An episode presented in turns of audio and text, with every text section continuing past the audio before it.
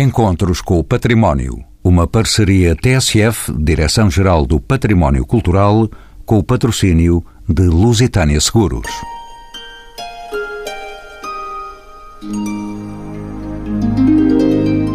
Nesta emissão, vamos olhar o país nas diferentes expressões da pintura mural. O termo pintura mural hoje para os grafites e pinturas urbanas de caráter mais ou menos espontâneo. No entanto, durante séculos, a pintura mural foi usada na ornamentação de igrejas, capelas e edifícios civis, assumindo uma importante função decorativa e pedagógica. A pintura ao fresco foi uma das técnicas mais utilizadas nesta arte, porventura a mais importante pelas aplicações que permitia e pela transparência e intensidade das cores assim obtidas. São nossos convidados José Artur Pestana, conservador, restaurador de pintura mural, bolseiro na Jugoslávia em 1987, de conservação e restauro de frescos, é desde 1991 sócio fundador da Mural da História, empresa especializada em trabalhos técnicos. Milene Gil, doutorada em conservação e restauro pela Universidade Nova de Lisboa, realizou vários estágios e trabalhos na Itália, França, Alemanha e Egito. Patrícia Monteiro, mestre em Artes do Património e Restauro, doutorou-se em 2013 em Pintura Mural, existente no norte do Alentejo. E Luís Afonso, doutorado em História da Arte, é investigador integrado do Instituto de História da Arte, do Centro de História da Universidade de Lisboa e do Instituto de Estudos Medievais, a quem peço que me diga que tipo de pintura mural existiu em Portugal. Realmente é verdade, tem sido durante muito tempo, ainda hoje, é um tipo de produção artística muito menorizado, muito desvalorizado.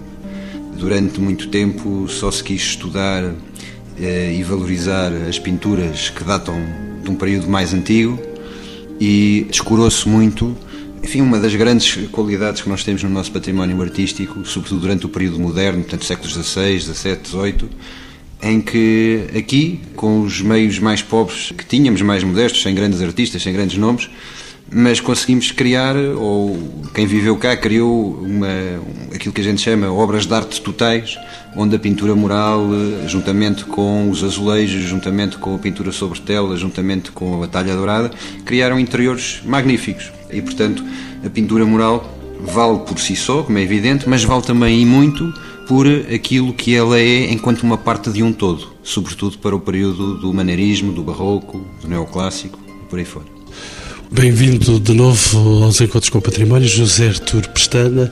Do que sabemos, José Pestana, que é um conservador, restaurador, uma das razões para esse desconhecimento de que, de certo modo, estávamos agora a falar, prende-se com o hábito de, em épocas posteriores, as zonas pintadas terem sido cobertas de cal.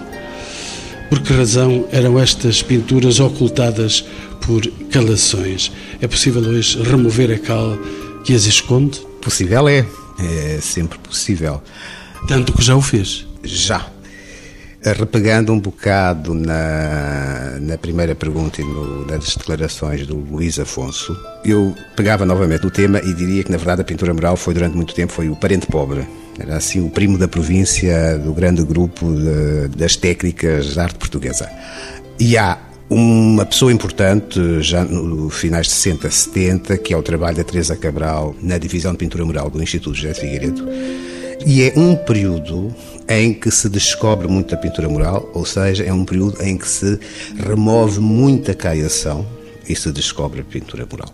É evidente que isso chegou a um ponto que se tinha que parar, porque não podíamos estar a pôr à vista pintura-pintura sabendo que não havia capacidades monetárias, técnicas, para depois proceder aos tratamentos delas. Portanto, era melhor deixá-las quietinhas, tapadinhas. Agora, isso é perfeitamente possível, normalmente por via mecânica, com bisturi, com muito cuidado. Não é pretensão da minha parte, mas não é para toda a gente. Agora, porque é que elas foram caiadas? Isso aí a Milene talvez saiba mais do que eu. Há teorias que tinha a ver com questões de higiene, a presença da peste, que a cal seria um excelente produto de higienização dos espaços, não sei. Eu prefiro acreditar que, mais que tudo, é um aspecto de horror ao vazio, de horror à falta. A pintura mural é uma pintura que vive da arquitetura, que não vive sem a arquitetura e, portanto, tem os problemas que a arquitetura tem. Começa a ter infiltrações de água, começa a ter buraquinhos, porque as pessoas fazem, põem um prego para pendurar um quadro, esse buraquinho vai alastrando, alastrando, faz uma lacuna. E quando se começa a ter o santo mais perfurado do que o Sebastião com as setas, então mais vale caiar, porque aquilo assim fica mais compostinho. Eu acho que é mais isso. Agora, o porquê das caiações, sinceramente, não, não sei. José Pestana, eh, apesar de tudo, deixe-me continuar a pintar consigo. Pintura moral e pintura a seco coincidem no tempo e mesmo por vezes na mesma composição. O que distingue estas duas técnicas? São diferentes. Bem, há aí uma, uma formulação errada de início. Pintura mural é tudo. Toda a pintura executada sobre uma arquitetura é pintura mural. É a melhor maneira de dizer, seja uma abóbada, seja uma parede, seja um chão até, é pintura mural, porque o seu suporte é o muro. Dentro da pintura mural, depois há a questão das técnicas, técnicas específicas. E aí temos, em primeiro lugar, a técnica nobre, a rainha de todas, que é o fresco. Durante muito tempo abria-se um jornal e era eh, descobria-se um teto pintado, era tudo fresco, tudo fresco, tudo fresco. Não, é pintura mural. Depois vamos ver se é fresco ou se não é. Portanto, temos a técnica principal, é a técnica a fresco. Mas também depois podem existir técnicas a seco. Nós temos muita pintura a fresco no século XV, século XVI, e depois começa ali um leve declínio que praticamente até inícios do século XX, com o grande papel dos muralistas no início do XX, principalmente o Almada Negreiros, que redescobrem a técnica original do fresco, todo esse período até ao princípio do século XX, esse declínio vai fazer com que o fresco desapareça, a técnica a fresco desapareça e se opte por uma pintura mural a seco. E essa pintura mural a seco é executar uma pintura numa parede, mas quando o reboco já está sequinho, preparado, como nós hoje fazemos quando pintamos as paredes da casa com uma tinta industrial qualquer. Dentro das técnicas a seco, podem-se usar várias subtécnicas, podem nem sei se lhe deveria chamar subtécnicas. Pode-se pintar a óleo, pode-se pintar a têmpera, pode-se pintar a têmpera de ovo, pode utilizar variadíssimos produtos para tal. Mas, portanto, pintura mural é toda a pintura cujo suporte é uma arquitetura. Depois, dentro da pintura mural, temos o fresco e depois a pintura a seco. Já aprendi que não posso dizer pintura mural como se estivesse a dizer pintura a fresco. Milene Gil é uma outra conservadora e restauradora. Bem-vinda aos Encontros com o Património. Como sabemos, a paleta cromática utilizada variava consoante o local e o período da sua execução. Antes do fabrico de tintas industriais, de onde provinham os pigmentos para a fábrica das tintas? Quem é que as produzia, Milan Gil? Bom, primeiro é assim, no que toca à pintura mural, e se falarmos na pintura mural a fresco, não é? A paleta nunca variou muito ao longo dos séculos. Por isso os pigmentos nunca variaram muito ao longo dos séculos, porque temos de ter em conta a alcalinidade do próprio suporte. Por isso, eram pigmentos, sobretudo, pigmentos aconselháveis eram os inorgânicos, pigmentos inorgânicos e, sobretudo, dentro da categoria dos inorgânicos, as terras coradas, pigmentos de terra, à base de óxidos e hidróxidos de ferro. Depois tinha outros pigmentos inorgânicos que esses não eram aconselhados na técnica do fresco, apesar de terem sido utilizados com bons e maus resultados, e isso é muito interessante dentro das pesquisas que estamos agora a efetuar, alguns com estrondoso sucesso, e ainda não percebemos muito bem porquê. Havia outros pigmentos que então sim podiam ser utilizados na técnica a seco, como o José Pestana referiu, nas técnicas com têmpera, com óleo, sobretudo com todo o tipo de colas animais e colas vegetais. Agora, quem produzia? Isso, essa pergunta até eu gostava de saber, não é? Porque isso é uma, é uma das pesquisas que nós tentamos aprofundar até mesmo em conjunto com os historiadores de arte. Porque geologicamente em Portugal nós temos matéria-prima para fazer pigmentos de terra, isso sabemos. Agora, se eles eram utilizados, eles eram muito utilizados nas criações tradicionais do Alentejo, possivelmente também os eram utilizados pelos os artistas. Mas não há nada que nos indica, historicamente e documentalmente, que os pigmentos provinham daquela região. Depois, há outros pigmentos que a gente sabe que esses sim que vinham de fora, que é o caso do, do, do sulfureto de mercúrio, que é um pigmento vermelho que na forma mineral é um cinábrio, pronto, muito simplificadamente. E esse pigmento nós não temos no nosso território, em termos geológicos. Por isso, Espanha tem. E aí sabíamos que iam buscar a Espanha, muito possivelmente, à mina de Almadã. E era um pigmento que era caro. O azul ultramarino natural era outro também, que aliás era tão caro e tão raro que o Filipe Nunes dizia que nem, quase nem sabia conhecimento desse pigmento, por causa que normalmente estava associado a encomendas régias. Esse também vinha de fora. Então, todos ficamos a saber que, para já, são os espanhóis os mais favorecidos. E os ouvintes dos Encontros com o Património estão encarregados de irem até a Espanha, verem o que é que há por lá de novo e de trazerem alguma coisa, se for possível, para responder a estas perguntas. Então? Não, não, Portugal, não, não, não, não, meus caros ouvintes, não, não. Portugal é geologicamente é rico em matéria-prima que podia ser feita, ser utilizada para a produção deste tipo de pigmentos. O que não há é documentos históricos que nos indiquem especificamente que eles eram recolhidos em território nacional. E isso é que infelizmente ainda não há. Não há como ser rigoroso. Milene Gil é também dos livros e da experiência que algumas cores, como o azul, eram difíceis de obter e por isso mais caras e mais raras. De onde é que provinham estes pigmentos menos comuns? Havia importação de tintas? Milano Gil. Sim, muito possivelmente, como existe ainda atualmente, não é? Assim, os azuis que eram utilizados nomeadamente até ao século XVI, até surgir um esmalte, que é um vidro moído, que foi depois a partir daí muito utilizado, eram o azurite. Azurite é um mineral que também é caro, é um carbonato básico de cobre, que é caro. Mas nós tínhamos minas no sul do país de cobre, onde ele podia ser eventualmente extraído. Mais uma vez indico, não sabemos, não temos dados que nos indiquem propriamente a sua extração, mas temos minas, geologicamente, Portugal é rico em minas onde havia esse material. Depois surgiu o esmalte, o esmalte, esse vidro moído, que já era uma versão mais barata desse e era um pigmento artificial. Dentro dos minerais, depois tínhamos esse que era extraordinariamente raro, que era o azul ultramarino natural. E esse, sim, esse vinha de fora. Luís Afonso, vamos lá saber quais são e onde se situam os exemplos mais antigos da pintura mural conhecidos no nosso país. Muito bem, respondendo diretamente, no Mosteiro da Batalha, na sacristia do Mosteiro da Batalha. São pinturas feitas no reinado de Dom João I, possivelmente enquanto a Rainha Dona Filipa ainda estava viva, portanto, antes são anteriores a 1415. Luís Afonso, sabemos também que a pintura mural é uma das manifestações artísticas mais antigas da humanidade. No entanto, em Portugal parecem não existir exemplares anteriores ao século XIV. Não falando das pinturas rupestres, claro como se explica esta lacuna?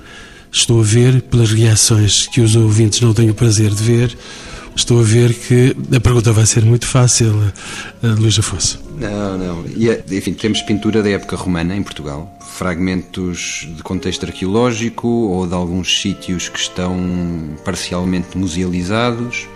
É um dos mais famosos é ali em Troia, possivelmente seria uma, uma igreja paleocristã e há outros vestígios em Alcácer do Sal, em Évora, portanto, do período romano existe razoavelmente uma boa quantidade de exemplos, ainda que muito fragmentados. Para o período medieval, daquilo que eu tenho conhecimento, as mais antigas são umas pinturas que existem no Castelo de Lisboa, de contexto eh, islâmico, portanto, estamos a falar de pinturas feitas por volta de 1100, portanto, pouco antes da conquista de Afonso Henriques da cidade de Lisboa mas efetivamente não são muitos os exemplos, portanto são, são curtos. A partir daí, em contexto cristão, é realmente já nos inícios do século XV que começa a aparecer, a pouco e pouco, como de resto acontece com a pintura sobre madeira, que também é muito rara e só após finais do século XV é que começa a aparecer em mais quantidades, cujo expoente é o conhecidíssimo Nuno Gonçalves. Não é? Uma nova convidada no programa é Patrícia Monteiro, bem-vinda também aos Encontros com o Património.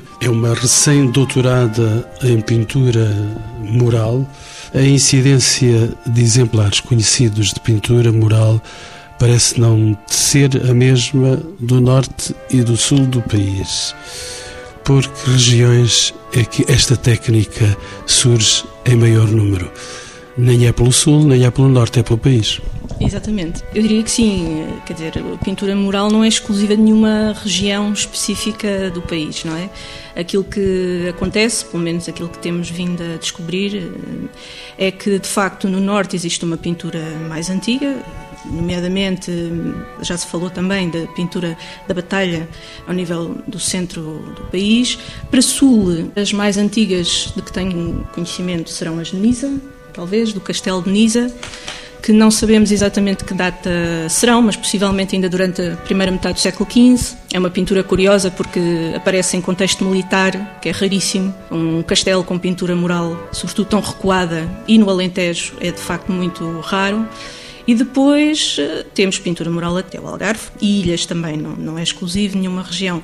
O Alentejo tem a extraordinária virtude, não é, de reunir num contexto geográfico significativo materiais que permitiram durabilidade da pintura mural, não é, enquanto técnica, praticamente até o século XX, sempre. Mas é uma zona de maior intensidade de pintura mural. Maior intensidade, não sei se poderá ser considerado assim. Talvez durante, a partir de um certo período, talvez a partir do século XVI, foi utilizado de facto de uma forma intensiva e isso percebe-se, associado também à arquitetura, tipo de arquitetura muito específico. Também julgo que não tenha a ver só apenas por um condicionantes de ordem financeira ou económica. Nota-se que houve um gosto mesmo muito forte pela técnica, enquanto algo que trazia qualquer coisa que acrescia valor ao edificado. E isso explica que tenha também permanecido até tão tarde, com muito bons executantes, outros menos bons, mas tudo isso faz parte daquilo que é a, especificidade da, pintura mural enquanto técnica nesta região. Deixe-me ainda insistir nesta área, nesta região, a pintura mural surge frequentemente como revestimento integral de paredes em igrejas e capelas, já que eh, permitia obter largas áreas ornamentadas com reduzida despesa. Podemos, por esta razão, considerar esta pintura mural como uma arte pobre. Era isso que estávamos quase a conversar. Sim, claro. Poderia ter sido considerada assim durante bastante tempo pela historiografia, mas hoje em dia tudo leva a crer e os trabalhos que são desenvolvidos, quer a nível académico, como conservação, como trabalhos multidisciplinares, em projetos multidisciplinares também, tudo isso vai contrariar essa ideia de parente pobre da história da arte. É? Nota-se que, de facto, a pintura mural teve uma importância crescente e que era entendida, como já disse, como algo que de facto valorizava o edificado, como algo que não estaria ao alcance de todos. Não é? Os melhores programas e os mais eruditos são aqueles que distinguem a técnica do restante contexto artístico desta região do Alentejo. Patrícia Monteiro, muitos dos exemplares que chegaram até aos nossos dias são de execução rudimentar, se podemos também dizer assim. Foram elaborados por pintores locais. Os pintores de retábulo dedicavam-se também à pintura mural. Há aqui esta complementaridade, quer dos muros, quer da própria madeira pintada? verdade, nós sabemos que os pintores eram multifacetados, não é? Eh, sempre foram. Isso torna-se mais evidente à medida que avançamos no século XVII e no século XVIII. O José Pestana já há pouco tinha falado de pintores de seco, não é? É uma forma de rentabilizar também recursos, portanto, são os mesmos pintores que vão dourar um retábulo que podem facilmente fazer uma pintura, um douramento de um teto isso existem casos muito concretos, nomeadamente para o século XVII, o José de Escovar. Existe documentação que sabemos que ele, na mesma data, estava a adorar o retábulo, a pintar a tábua desse mesmo retábulo e a fazer a pintura mural da capela, neste caso uma capela em Vila Nova da Baronia, que é a Capela das Almas, está datada de 1603. 1603. E, portanto, esta que era a norma, não é? Os pintores que tinham a potência para poder assegurar a maior parte da encomenda que lhe, ou pelo menos se queriam de facto trabalhar, tinham que ter estas apetências variadas.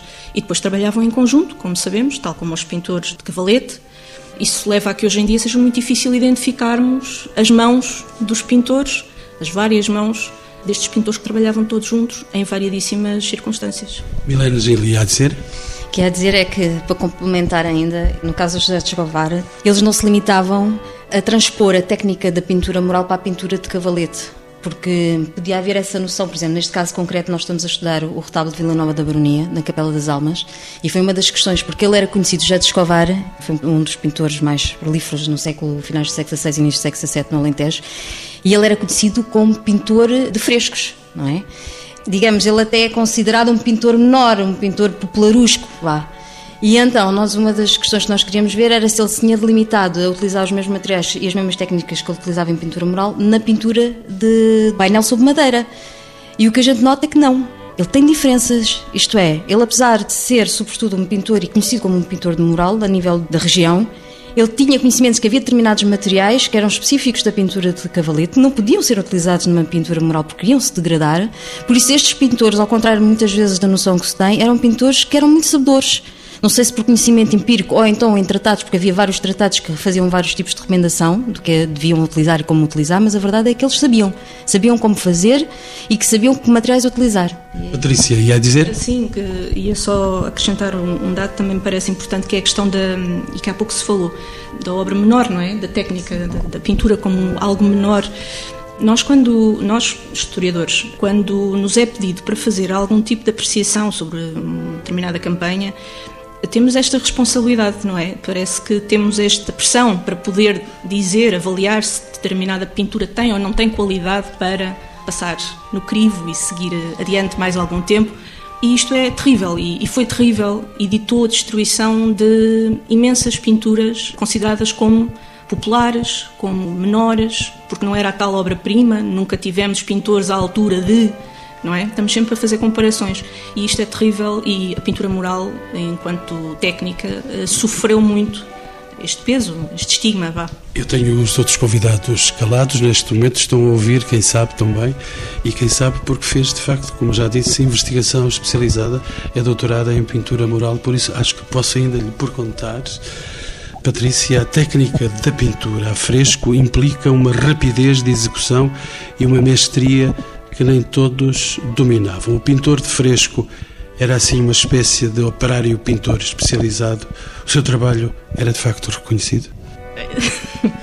Bom, eu em questões mais técnicas tenho algum pudor, tenho pessoas muito mais capacitadas do que eu para falar sobre isso aqui nesta mesa, mas se era reconhecido, era, havia pintores que eram reconhecidos. O Escovar foi reconhecido, seguramente, teve questões legais muito sérias e foi salvo pelo rei, portanto, por algum motivo seria. Hum, e outros como os Escovar. Portanto, havia pintores que de facto eram reconhecidos e que eram procurados para executar determinada campanha. Havia pintores que atravessavam regiões. Nós temos pintores de Lisboa, pintores de corte, a irem para o Alentejo, por exemplo, que é o caso que eu conheço melhor, a executarem programas eh, que ainda hoje existem, nomeadamente a Sede Elvas, em 1631. Isso mostra que a fama dos pintores, muito embora hoje não saibamos exatamente quem eram, não tinham, não ficou muita memória, compete-nos a nós recuperar um pouco essa memória também, quem é que eram estas pessoas, porque tinham de facto muito peso e tiveram na altura. Patrícia Monteiro, vou agora esgotar-lhe todo o saber sobre esta questão. E com esta questão vou deixar a porta aberta para os outros participantes neste debate. A partir dos finais do século XVI, parece haver alguma decadência deste género artístico, em prol de outros revestimentos mais duradouros, eventualmente mais grandiosos. Podemos dizer que a pintura de retábulo substitui a pintura mural? Como é que foi? Isso não concordo. A pintura mural eh, continuou a existir, teve outras funções, perdeu terreno talvez para o, para o azulejo, isso sim. Para o retábulo, não. Acho que há, há uma partilha, acabou por ganhar. Eh, perdeu talvez em significado iconográfico e em qualidade técnica, podemos discutir, mas pronto, perdeu. Em compensação, ganhou naquilo que tinha de potencial decorativo, não é? O barroco, eh, em revestimentos, em como elo de ligação entre a talha e o azulejo e as imagens e a pintura a óleo, portanto, ganha outros territórios e outras funções, mas eh, nunca deixa de existir. Quando muito, transforma-se numa coisa diferente. Milene Gil, volto ao seu ofício de conservadora, restauradora. Para além da pintura, existem outras técnicas dentro do universo do que podemos chamar artes da cal, como marmoreados, fingidos, entre outros. Que técnicas são estas? Quando é que surgem? A técnica dos fingidos de marmoreado acho que está muito associado desde os primórdios, desde a pintura mural sempre também. Porque no fundo não deixa de ser uma pintura mural, não é? Só que pretende imitar um outro revestimento decorativo.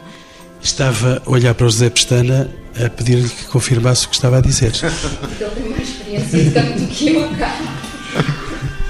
Há uma pergunta que faz à Patrícia em que eu penso que falou da irregularidade, dos maus acabamentos e principalmente do seu valor barato.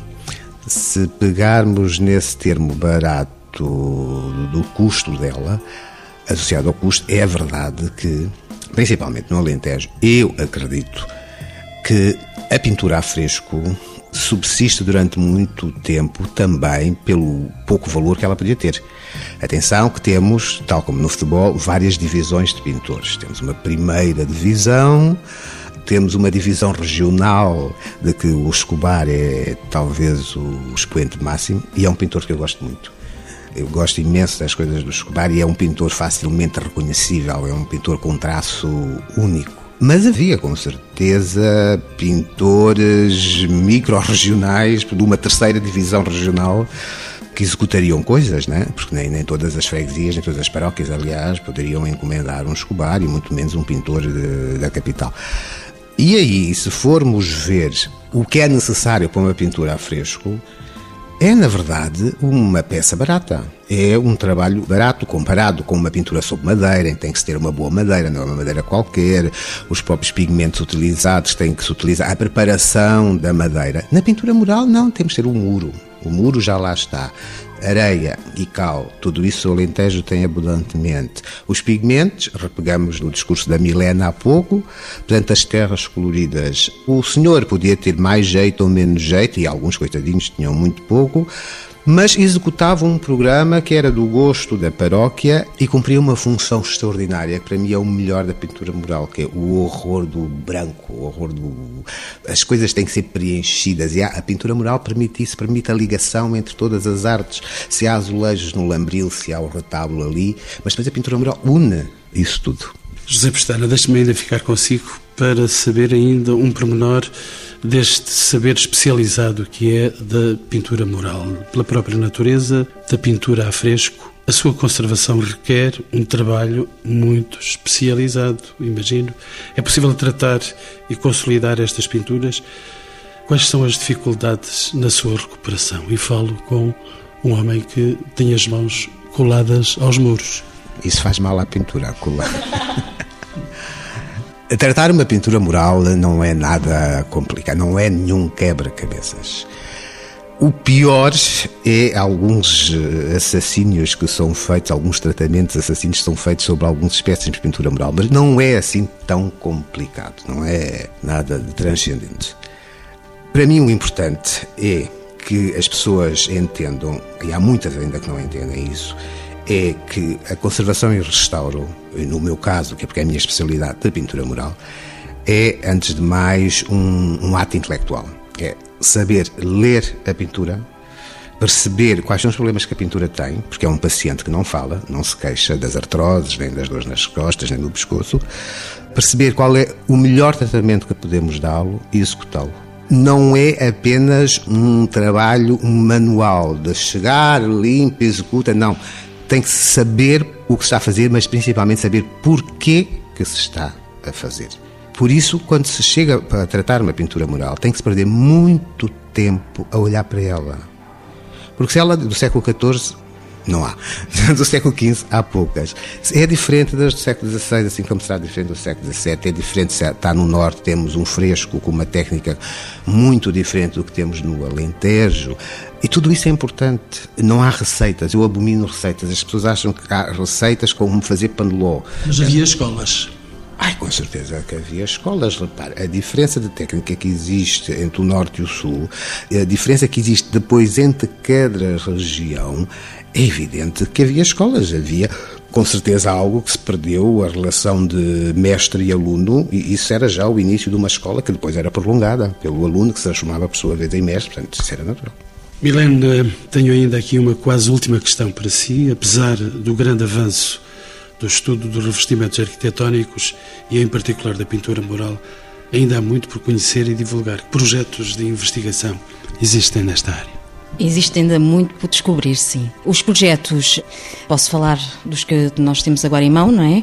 Do Laboratório Ecos da Universidade de Évora, que é o projeto Primarte, que é um... Fala-me deles todos, porque eu depois terei também o Luís Afonso a responder-me a esta questão. Então, a meu conhecimento, e em termos académicos, em termos de pintura mural de estudo científico, não é? Que estuda não só cientificamente, mas depois liga à parte também de História da Arte, existem dois, que é o Pintura Mural 2D, do Laboratório Hércules, que estuda pinturas murais em risco na região do Alentejo. Não são aqueles grandes ciclos fresquistas, são mais aquelas igrejas abandonadas no meio do campo que têm ainda muito boa pintura que se está a perder.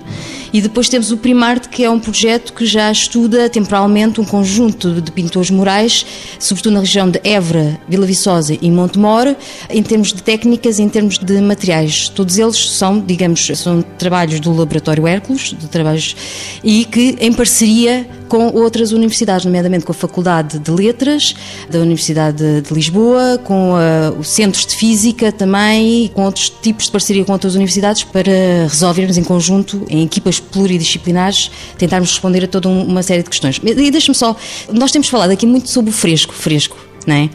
Porque utiliza-se muito este termo generalizado. Aliás, eu quando comecei a estudar pintura mural, todos os, o coisa parecia que a gente era um país cheio de fresco. Mas a verdade é que o fresco, o próprio fresco, tem variantes. O nome do programa de hoje é Pintar ao Fresco. Está correto? Está correto, mas pintar ao fresco pode ter pequenas variantes. Eu pelo menos conheço três. Eu conheço uma que é de pôr-se ao fresco. Também é boa. Não, é que é assim, nós dentro da técnica do fresco, porque é que é importante? Porque é que parece se calhar um detalhe irrelevante, mas não é. Porque isso é o que pode caracterizar às vezes uma oficina de pintura, ou pode até mesmo caracterizar uma época. Porque do fresco, no fundo, é pintar sobre um suporte que ainda está úmido, não é? Pode haver a técnica do bom fresco, que a gente chama bom fresco, ou fresco puro, ou fresco verdadeiro, em que os pigmentos já eram misturados com água. Pode haver a técnica do fresco cal, em que os pigmentos já eram misturados com leite de cal, por isso tem outros resultados plásticos completamente diferentes. E pode ter ainda uma outra técnica que essa quase ninguém fala, e é uma das coisas que nós queremos aprofundar, que é a técnica do seco fresco que é pigmentos que eram aplicados com um material orgânico, provavelmente até para o proteger da alcalinidade do próprio suporte e que eram pintados sobre um suporte que ainda era úmido. Por isso, este termo, que é generalista fresco, acho que tem que ser mais aprofundado e é isso que estes projetos tendem a fazer, com estudos progressivos científicos nós temos a vindo a fazer, sobretudo no, no sul do país, mas gostaríamos de começar a alastrar-nos para o norte também até porque realmente, segundo o, o, o Zé Pestana disse, realmente há diferenças e nós gostaríamos de aprofundar quais, para depois conseguirmos fazer uma pequena história em termos técnicos da pintura mural em Portugal, que acho que ainda está muito por fazer. É um Luís Afonso, estava um bocado a apontar-lhe também uma resposta para esta questão sobre a investigação que o país possa ter. Dizer, em termos de, de, investigação, o que posso dizer eh, ao nível académico é que hum, realmente de, desde o início deste século que têm aparecido teses de mestrado, teses de doutoramento com, enfim, em grande número, diga-se de passagem, em grande número. De facto, em termos da, da, academia, isto era uma área que não era, não era investigada, ao nível da história, da história da arte, e realmente nos últimos 15 anos tem havido realmente uma série de investigações e de gente a, a trabalhar nisto. Há uma última questão que eu quero colocar aos meus quatro convidados e que é esta, e vou começar a pedir a primeira resposta à professora Patrícia Monteiro. É viável ou mesmo justificável a recuperação desta arte de pintura mural? verificando nós os efeitos do despovoamento onde está implantada nas ermidas e santuários? Essa é a, é a pergunta chave, não é? E a pergunta fatal. É a pergunta fatal, exatamente. É a pergunta das perguntas. Se é viável? Não, não é. Nem tudo é viável, não se pode preservar tudo. As coisas já deixaram de ter função, as ermidas que estavam abandonadas continuam abandonadas Infelizmente para nós é precisamente em algumas dessas ermidas que estão pinturas murais de muitíssimo boa qualidade, as quais continuam a ser dilapidadas sem se fazer nada, basicamente. E hum, nós sabemos que não é possível preservar tudo, sabemos que temos que fazer escolhas permanentemente, mas também sabemos que se não deitarmos mão ainda àquilo que temos de pintura mural no nosso território, corremos o risco de um dia só termos tomar e poucas coisas mais, que são as coisas que realmente chamam a atenção pela qualidade que têm e pela importância que tiveram, mas há todo um património que está por descobrir e que se está a perder enquanto estamos aqui. Milene Gil, então, uma restauradora conservadora não vai dizer que não, que não é possível. Infelizmente, eu em alguns aspectos concordo com a Patrícia, não é? Porque o que noto é realmente, sobretudo nestas ignomínias abandonadas, não havendo um projeto global rentável, não é? Infelizmente também passa por aí para muitas autarquias. Não é possível, não há dinheiros para conservar uma pequena ermida no meio do campo que fica abandonada e que vai ficar abandonada e que inevitavelmente sem manutenção, passado uns anos está novamente na mesma. E acho que tem que se mudar a mentalidade e tem que se começar até, não sei, olha, pelas gerações até mais novas, que eu noto uma grande desconhecimento em relação ao que é uma pintura mural. Só falo de Miguel Ângelo de Leonardo da Vinci, mas quando digo, mas nós também temos. Temos. E é mesmo ali ao lado, no campo ali ao lado. A sério. Por isso acho que também passa um bocado por aí, não é? E não só pela imagem virtual de eh, Luís Afonso. Não, mas a verdade é esta, que a maior parte destas pinturas murais que a gente tem cá em Portugal hoje em dia, estas mais antigas sobretudo, elas foram conservadas por inércia, portanto foram conservadas hum, involuntariamente. Muitas vezes, povoações nos séculos XVI, XVII até tinham alguma pujança, alguma importância económica, sobretudo aquelas terras de fronteira, eh, nas beiras, entradas dos montes, também no Alentejo, encostado à fronteira com a Espanha, eram terras que nos séculos XV, XVI eram terras razoavelmente ricas e, e prósperas. E nesse tempo encomendavam as suas igrejas, os seus retábulos, mandavam fazer as suas pinturas morais depois, muitas dessas terras entraram em decadência económica, em despovoamento, desde muito cedo, não é um fenómeno só, só dos nossos dias. E essas construções lá ficaram. Depois veio outra época, veio o barroco, veio o neoclássico, coloca-se em cima, à frente das pinturas, um retábulo em madeira e tapa-se as pinturas que, que estavam por baixo mas era já numa fase em que aquelas povoações estavam num processo de despovoamento e de empobrecimento, não é? E, portanto, não há de ser por acaso que a maior parte das pinturas que se conservam do século XVI encontram-se nesse contexto, não é? E, portanto, quer dizer, é, o que vivemos hoje é um pouco a continuação desse problema de despovoamento, de, de empobrecimento de algumas terras.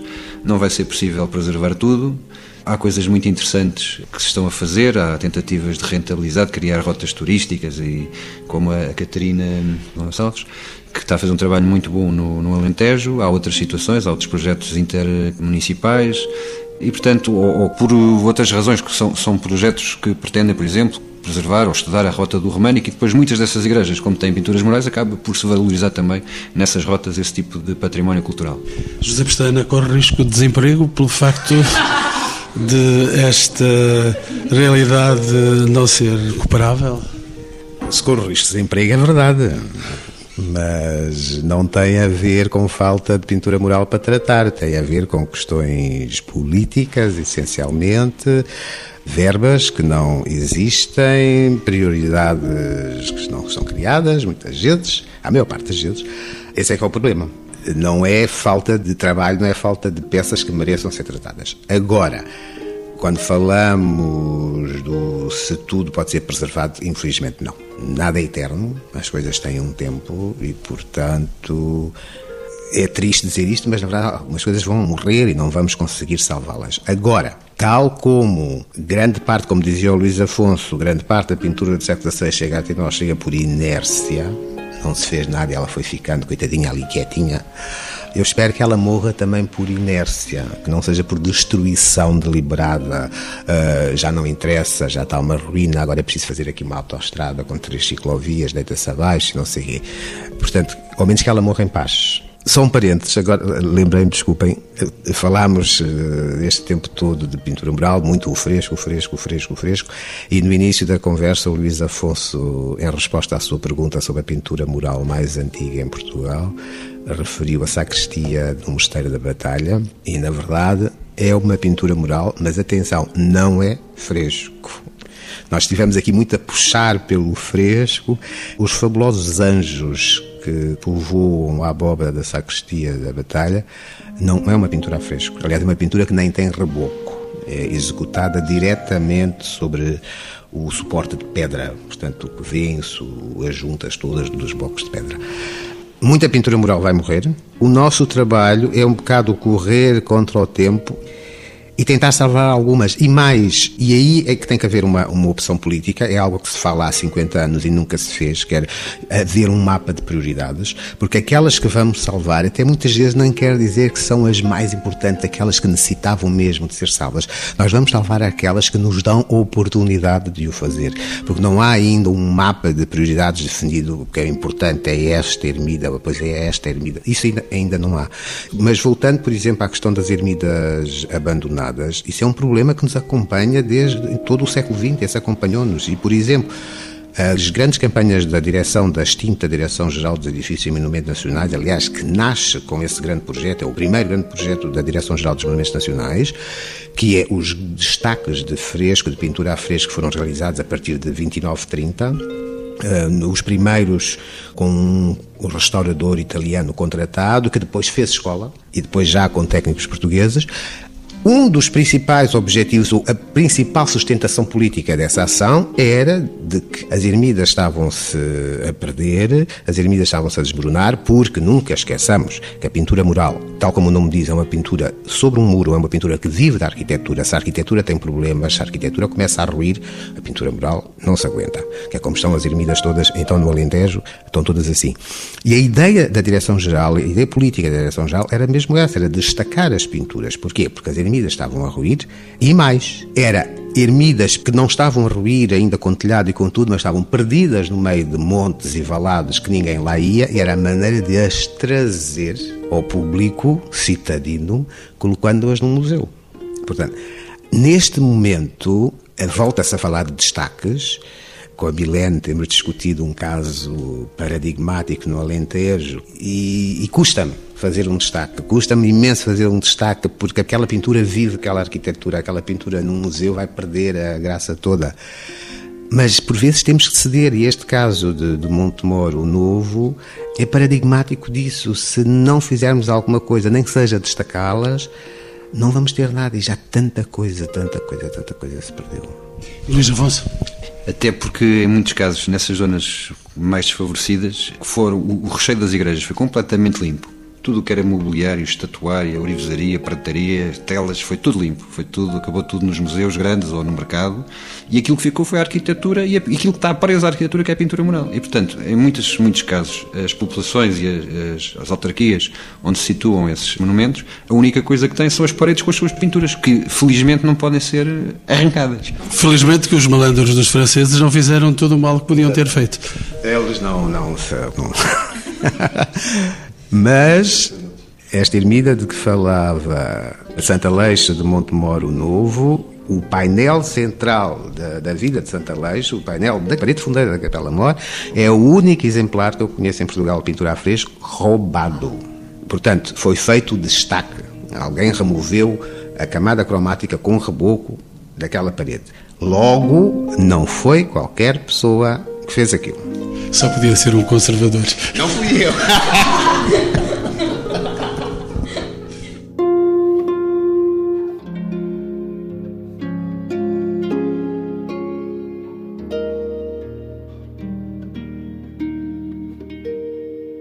Encontros com o Património. Uma parceria TSF, Direção-Geral do Património Cultural, com o patrocínio de Lusitânia Seguros.